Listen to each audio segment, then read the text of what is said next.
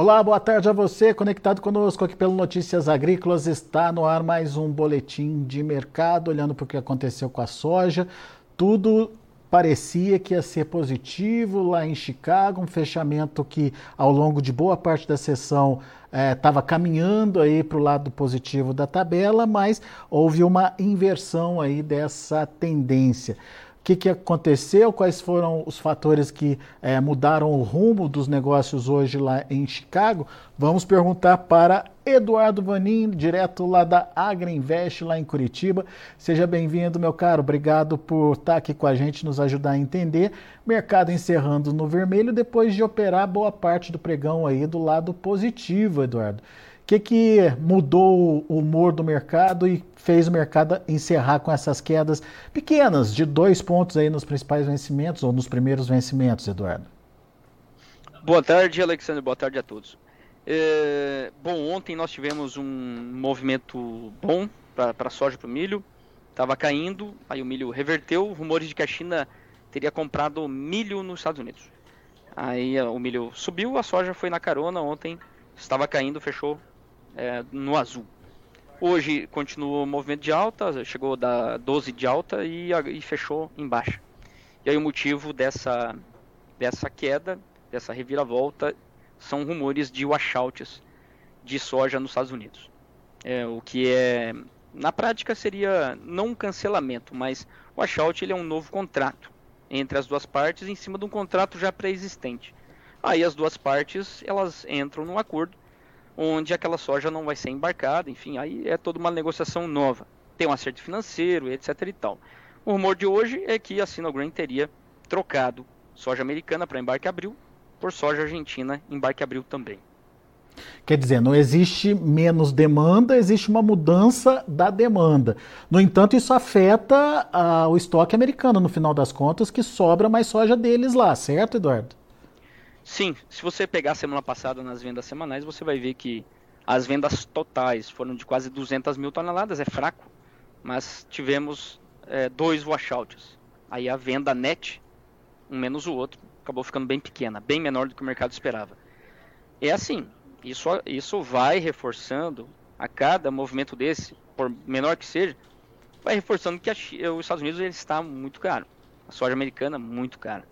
Um, e aí isso vai pressionando Chicago porque não vendendo, cancelando, importando, é, inclusive já três navios foram nomeados aqui no Brasil para ir para lá para os Estados Unidos. Tudo isso mostra que a soja americana está muito cara. E se está muito cara, não vende. E aí o USDA, igual fez na, no, no relatório passado, tem que reduzir a demanda na exportação, estoque maior. Mas como é que a gente considera cara a soja americana olhando para esses números de Chicago, Eduardo? Bom, é, é um conceito importante. Chicago é igual para todos. É, por exemplo, comparando a soja americana, brasileira, argentina, é igual para todo mundo. O que vai determinar se o Brasil é mais barato, os Estados Unidos mais caro, é, são os bases, os prêmios, que vêm lá desde o interior. Aí nós temos hoje uma situação nos Estados Unidos onde o produtor americano ele cochilou e não vendeu a soja na janela que ele pode vender que vai de outubro até meados de fevereiro. Ele decidiu não vender. E ele não vendeu, está atrasado, está carregando estoque, e agora é impossível os Estados Unidos competir com o Brasil é, por preço. Ah, e aí a gente tem essa situação em que os Estados Unidos vai ficando cada vez mais caro. Então, então é isso. É, você tem que olhar o prêmio. E como o prêmio nos Estados Unidos não está caindo, para fazer esse trabalho de atrair demanda, aí Chicago vem caindo porque gera essa possibilidade do USDA reduzir ainda mais a demanda, aumentar os estoques. E o prêmio não está caindo porque o produtor também não quer vender nos atuais patamares, né? Não quer vender. Ele continua segurando. Na minha opinião, ele vai vender. Até porque tem a safra que ele precisa plantar, tem o caixa que ele vai precisar. Mas vamos supor que ele está bem de caixa, não precisa vender. Mas lá na frente ele vai ter que vender por espaço. A hora que começar a entrar o milho e a soja dele, ele vai ter que fazer essa venda. E ele sabe que é, geralmente, geralmente não, todo ano ele tem um degrau a ser descido é, entre o mês de agosto para o setembro. E o produtor americano ele sabe que se ele descer esse degrau ele não sobe mais. Esse degrau é o basis, é o diferencial do basis no mercado interno americano para a safra velha em relação à safra nova, que é sempre mais barata. Ou ele não vai fazer isso. Ele vai, ele vai vender, muito provavelmente ele vai vender a soja dele antes de virar a safra nova.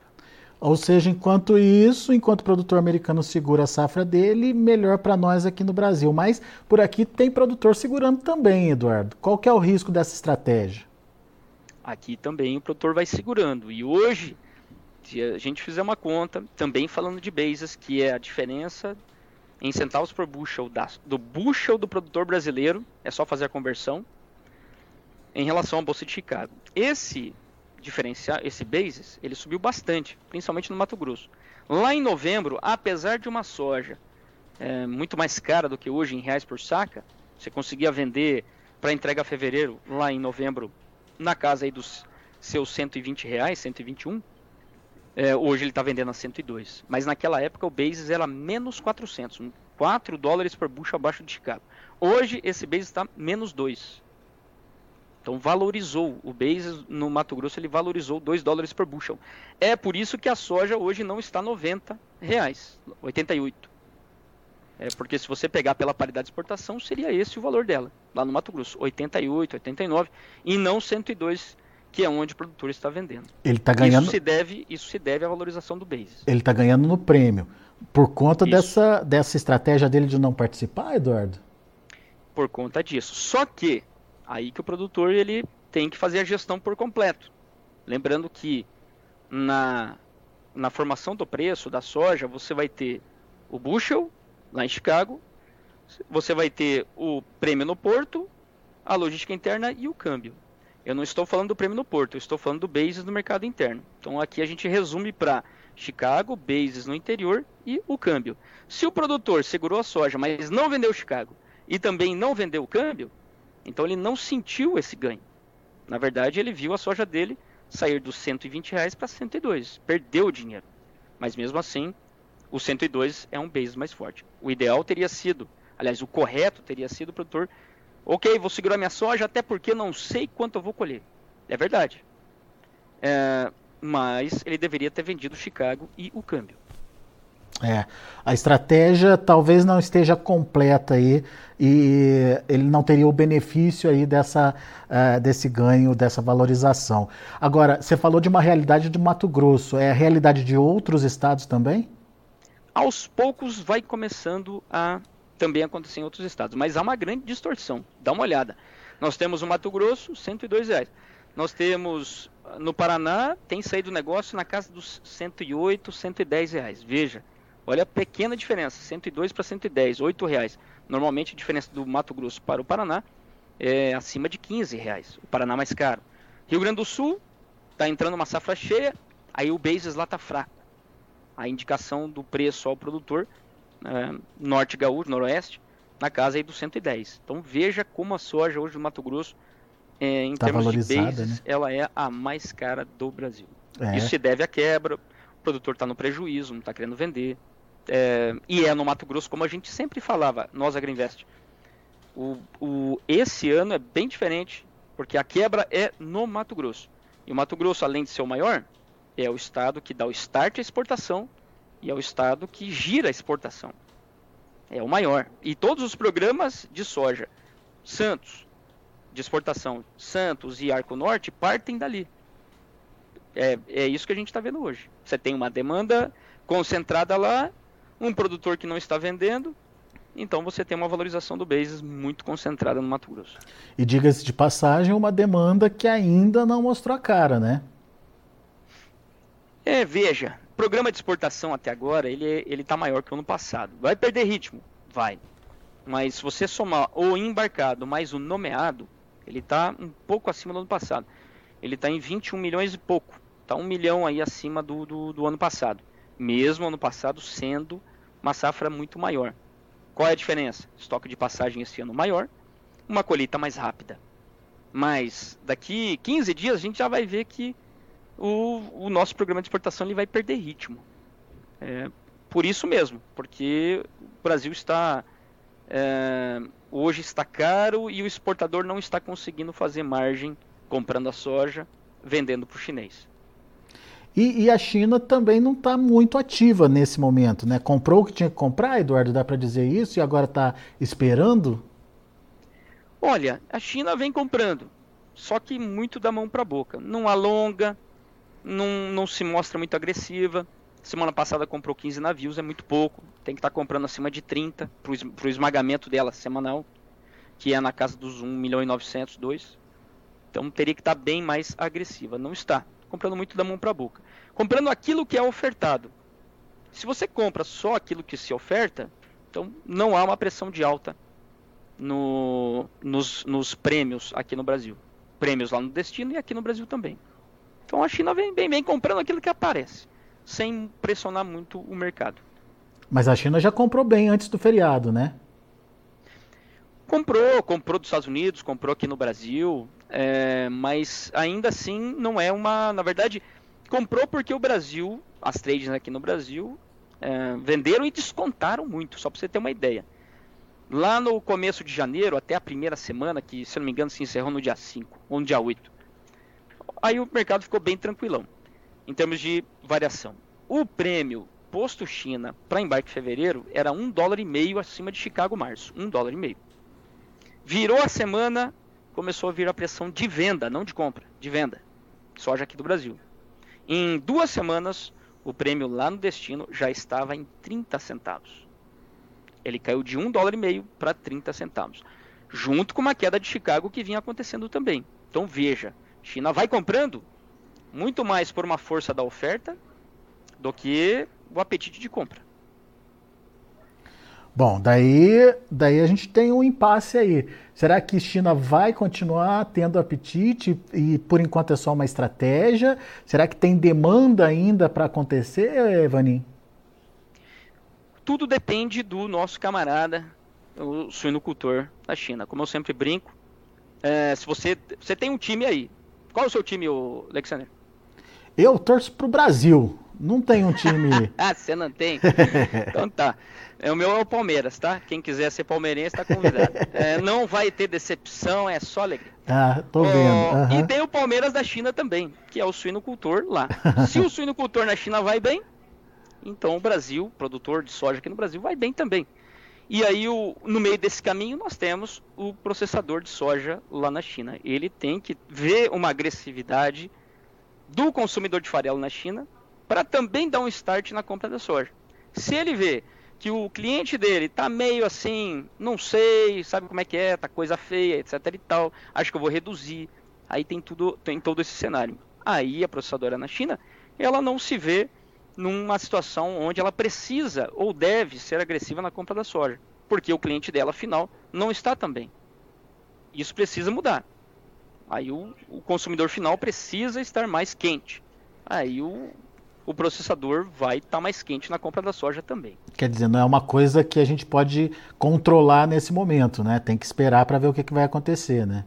É, a cadeia está meio capenga ainda. Essa é a, a verdade.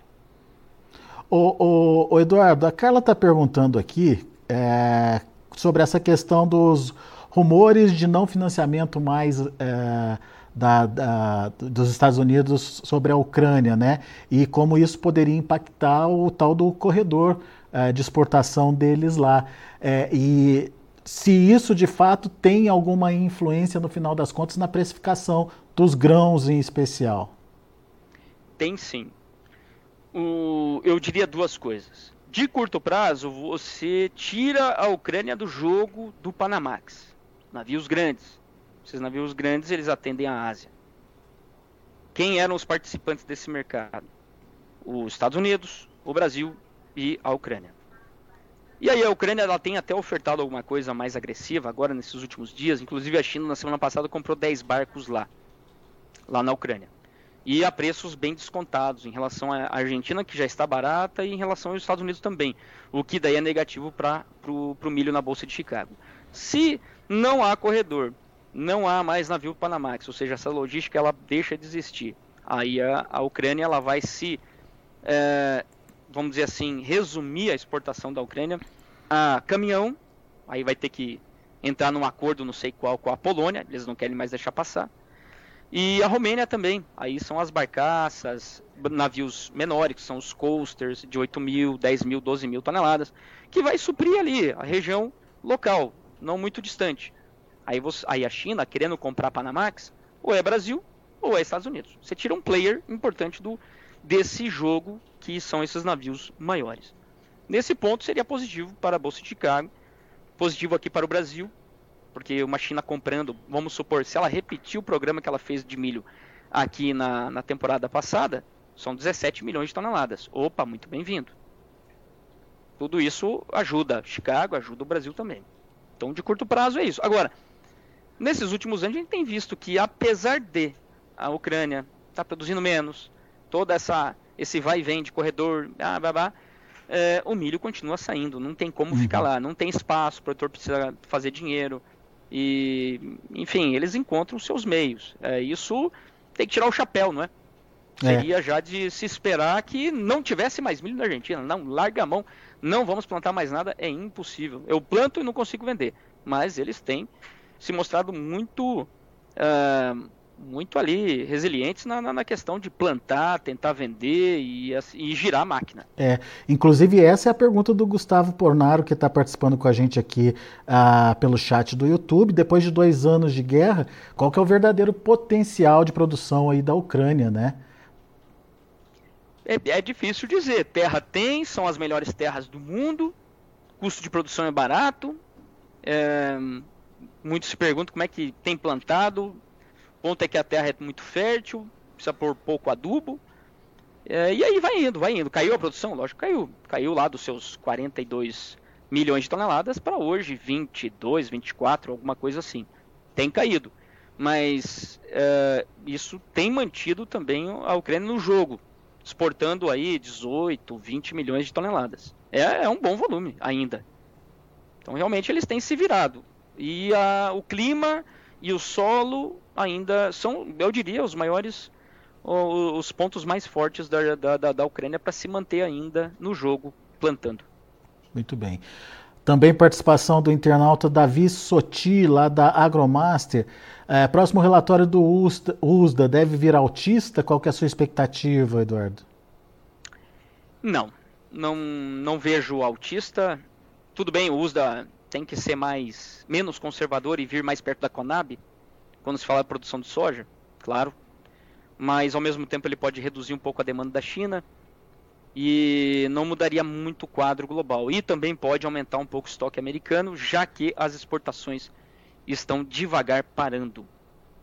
Eu é. não, não acho que muda. Agora, eu também não esperaria uma, uma surpresa muito negativa, como foi o relatório passado, onde trouxe um corte que era necessário, cortou um milhão de toneladas na exportação, estava muito alto, não ia, não ia chegar ao que o USDA esperava, mas em relação à expectativa do mercado foi negativo. Esse relatório de março ele já vem com a intenção de plantio da safra nova ou ainda não? Não, vai vir no dia 28 de março. Aí um relatório separado hum. que é a intenção de plantio. Bem importante esse relatório, mas ele não é definitivo. Definitivo realmente vai ser o plantio é, que vai se dar aí durante o mês de maio. Plantou rápido, amigos? Aí você tem que. O que a gente escuta muito é assim: ah, o que define a soja é o mês de agosto. Meia verdade. O que define lá em agosto é a produtividade. Agora a produção americana é definida antes. É a área. A área plantada, né? A área plantada. E aí, o se planta rápido, amigos, e a relação mostrando na Bolsa de Chicago, mostrando que o produtor precisa, deveria, pelo menos, reduzir o milho e aumentar a soja, na verdade seria muito bom ele reduzir os dois, né? Vamos falar sério. Então, mas assim, é, hoje hum produtor americano ele tende a aumentar a área da soja. E se o mês de maio for um mês propício para um avanço rápido no plantio, igual foi no ano passado, aí você tira da mesa o risco de redução da área. Aí, quer dizer, para ter uma redução na produtividade tem que ser um clima que a gente já sabe, né? É, vai ano, vem ano, tem a expectativa de quebra, mas olha, quando ela vem é uma michuruquice total, 3%, 4%, não muda a história. É, o André Morato faz essa pergunta: quais são as perspectivas para o mercado de soja a médio prazo? Tem que esperar para ver o que, que vai acontecer nos Estados Unidos, né, Eduardo? O que eu diria para ele, se ele for produtor, compra, compra put, faça isso. Put de soja na Bolsa de Chicago. Por é, quê, melhor, A melhor ferramenta para o produtor. Ah, eu não quero vender minha soja, tá muito ruim. Amigo, mas Chicago não para de cair. E a sua soja em reais vem acompanhando essa queda. Isso é inegável. Você não pode dizer que não. Então, é, compra lá um seguro de baixa para soja lá em Chicago, que é o uh, ali na, na, na, engrenagem da formação do preço é a, a engrenagem mais pifada hoje. Você Compra põe, lá e fica tranquilo. Você põe um piso aí pro seu, pro seu preço, então. Pro bushel, exatamente. Boa. Você põe um, um piso para o bushel. E, Eduardo, mas aí, se o mercado subir, aí você só perde o prêmio, acabou. Você vai, você vai ter mercado, a valorização né? da sua soja, você vai ter. E aí você vai perder somente o prêmio. O Guerreiro está perguntando se tem alguma notícia importante para essa semana que poderia nos surpreender, dando a possibilidade de uma tendência de alta para a soja. Está todo mundo tentando é, saber se tem notícia que ajuda aí de alguma forma o produtor, é, Vaninho. Olha, a notícia que eu diria que pode ajudar é o seguinte: está tá todo mundo no mesmo lado do barco. E o barco pode virar em algum momento. Que é o que aconteceu ontem, hoje, mas aí hoje frustrou com essa notícia aí do, do washout. Mas é o seguinte, é, você tem os fundos com uma posição vendida, milho e soja, recorde. Uhum. 477 mil contratos vendidos, somando os dois. Uh, o recorde anterior era 451 mil, que era lá na guerra comercial. Lá tinha um motivo, tarifa. Agora não temos. Então é assim, para o fundo continuar ou segurar ou aumentar essa posição tão grande vendida, tem que continuar aparecendo fundamentos negativos. Ele vai aparecer lá em maio, se o plantio for rápido. Mas nós estamos aí há quanto tempo de, de maio? Dois meses ainda. Eu diria que essa, esse é o fundamento que pode trazer aí uns, uma, uma recuperação momentânea para o bushel da soja lá em Chicago. É, eu gostei do, do, de você ter frisado aí um momentâneo, não é uma reversão de tendência, né? Só um reposicionamento não. aí dos fundos, né? Uma reversão seria o seguinte: é, o Brasil ficar caro. Aí é a prova dos nove, tá bom? Quem vai acertar o tamanho da safra brasileira? É a exportação, não é ninguém. Não é nem a Greenvest, não é nem a Conab, não é nem o USDA, é, etc, etc, etc. Quem vai acertar o tamanho da safra brasileira é a exportação. Se a exportação for muito menor e começar a ficar muito caro, e o Brasil em algum momento ficar mais caro que os Estados Unidos, vamos imaginar o seguinte: lá em agosto, como eu falei, o produtor americano tem que vender a soja dele aí ele vai ter que vir e vai ter que vender mais barato. É, e vamos imaginar naquele momento começa a cair o, o base da soja americana e a nossa está subindo. Aí você vai ter os Estados Unidos voltando a vender na exportação. Aí muda, aí muda. Porque até agora se assume que vai vender muito pouco. Mas veja que é uma, uma história que ainda precisa se desenvolver. É, pois é. E o... o fator principal é o tamanho da safra brasileira. É, o roteiro está só começando a ser escrito, né, Eduardo? Vamos ver o que, que, é. que, que vem pela frente aí. Muito bom. Eduardo Vanin, meu amigo, obrigado mais uma vez pela disponibilidade de estar aqui com a gente. Obrigado por estar respondendo aos internautas. Ah, obrigado a vocês também que participaram com a gente através das perguntas aqui no chat do YouTube. Não se esqueçam de fazer aí a sua inscrição aqui ah, no site, no, no, YouTube oficial do Notícias Agrícolas. Estamos indo rumo aos 100 mil inscritos e a sua participação é muito importante. Seu like também, não esqueça de participar com a gente dessa forma não. E claro, Agriinvest nas redes sociais, certo, Eduardo Vanin? Opa, é, lá no Instagram, arroba Agriinvest. É Segue isso, lá. É isso aí, acompanha lá. Muito bom. Obrigado, Eduardo. Mais uma vez, volte sempre. Obrigado a todos. Boa semana a todos. Até. Até, tá aí Eduardo Vanin, Agriinvest, trazendo as informações do mercado. Aliás, trazendo muitas informações importantes aí que podem ajudar ajudar você, produtor rural, uh, principalmente a se definir o que, que você vai fazer aí com a sua soja, se vai esperar, se não vai esperar, se vale esperar. O Eduardo deu uma dica boa ali, uh, diante dessa tendência de queda para preços, por que não fazer uma put nesse momento? Então, procure saber como faz, procure saber o que, que significa isso, obviamente procurando sempre uh, os, os profissionais aí é, que vão te dar suporte, profissionais da sua confiança para fazer essa operação. É, aparentemente pode ser uma boa estratégia. Se o mercado se reverter, se o mercado voltar a subir, é, você só perde o prêmio e a, você consegue participar do mercado. Agora, se ele continuar caindo, pelo menos você garante um piso, um mínimo aí para o valor da sua soja. Então, Tome informação e entenda como você pode se proteger através das opções, em especial da PUT, como o Eduardo Vanin é, falou aí. Vamos ver como encerraram os preços lá na Bolsa de Chicago? De olho na tela, você acompanha comigo. Soja encerrando aí para março com queda de 4 pontos mais 75, uh, fechando a 11 dólares e 31 centos por bushel. A gente tem também o maio fechando a 11 dólares e 40, queda de 4 pontos e meio. Julho 11,51, é, fechando com queda de 3 pontos mais 75. E o agosto 11 dólares e 47 centos por bushel, 2,75 de baixa. Dia negativo para a soja, começou positivo, chegou até trabalhar com 12 pontos de alta, mas no finalzinho da, do, do pregão reverteu aí a tendência. Vamos ver o milho. Milho sim conseguiu permanecer do lado positivo da tabela. Março fechou a 4 dólares e 8 centes, alta de 1 ponto mais 25. Maio 4 dólares e 23 centes, é, alta de 2 pontinhos. Julho 4,36, 2,25 de elevação. Setembro 4,46, 3,25 de alta. Esses são os números do milho. Vamos ver uh, o trigo. Março, 5 dólares e 86 centos por bushel, 8 pontos mais 75 uh, de elevação, subindo até que bem o milho diante aí da situação. O maio 5,84, 9 pontos e meio de alta, julho 5,86, 9,25 de elevação e setembro 5,93, 8 pontos de alta. São os números já de encerramento do mercado lá na Bolsa de Chicago. A gente vai ficando por aqui, agradeço a sua atenção e a sua audiência. Notícias agrícolas, informação agro relevante e conectada.